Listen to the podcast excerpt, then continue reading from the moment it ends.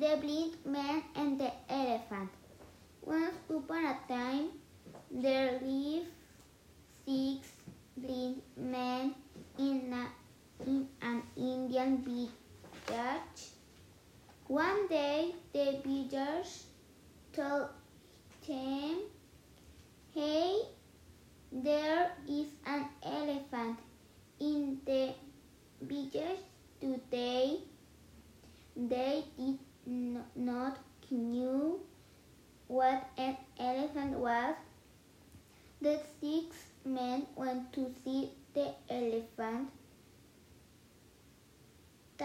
All of them were clean. Each one of them touched the elephant.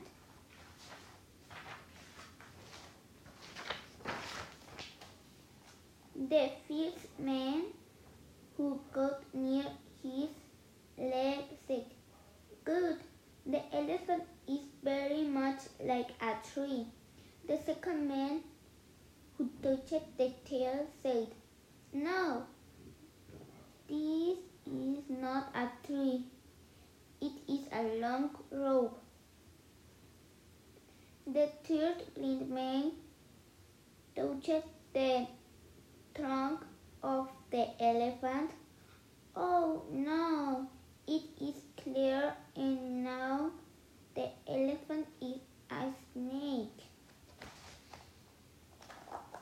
The fourth man touching its ear said, it, it is like a big fan.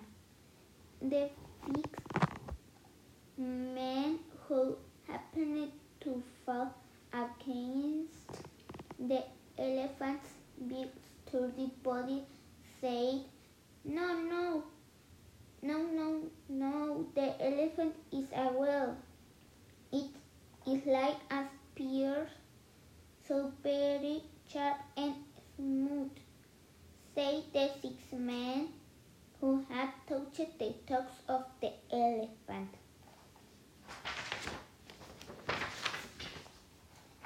Even though none of them could see, they were all convinced they were right.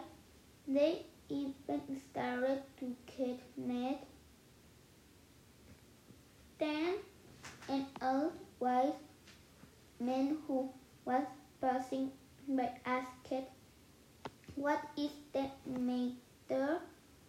They said, We cannot agree to what the elephant is. And each one of them the repeated what he thought the elephant was like.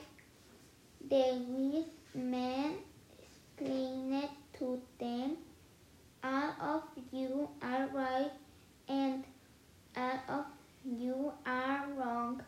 The reason for this is very one of you touched a different part of talks. Together you will know what an elephant is. The six blind men were very happy because even though they could not see after listening to the others they knew exactly that an elephant was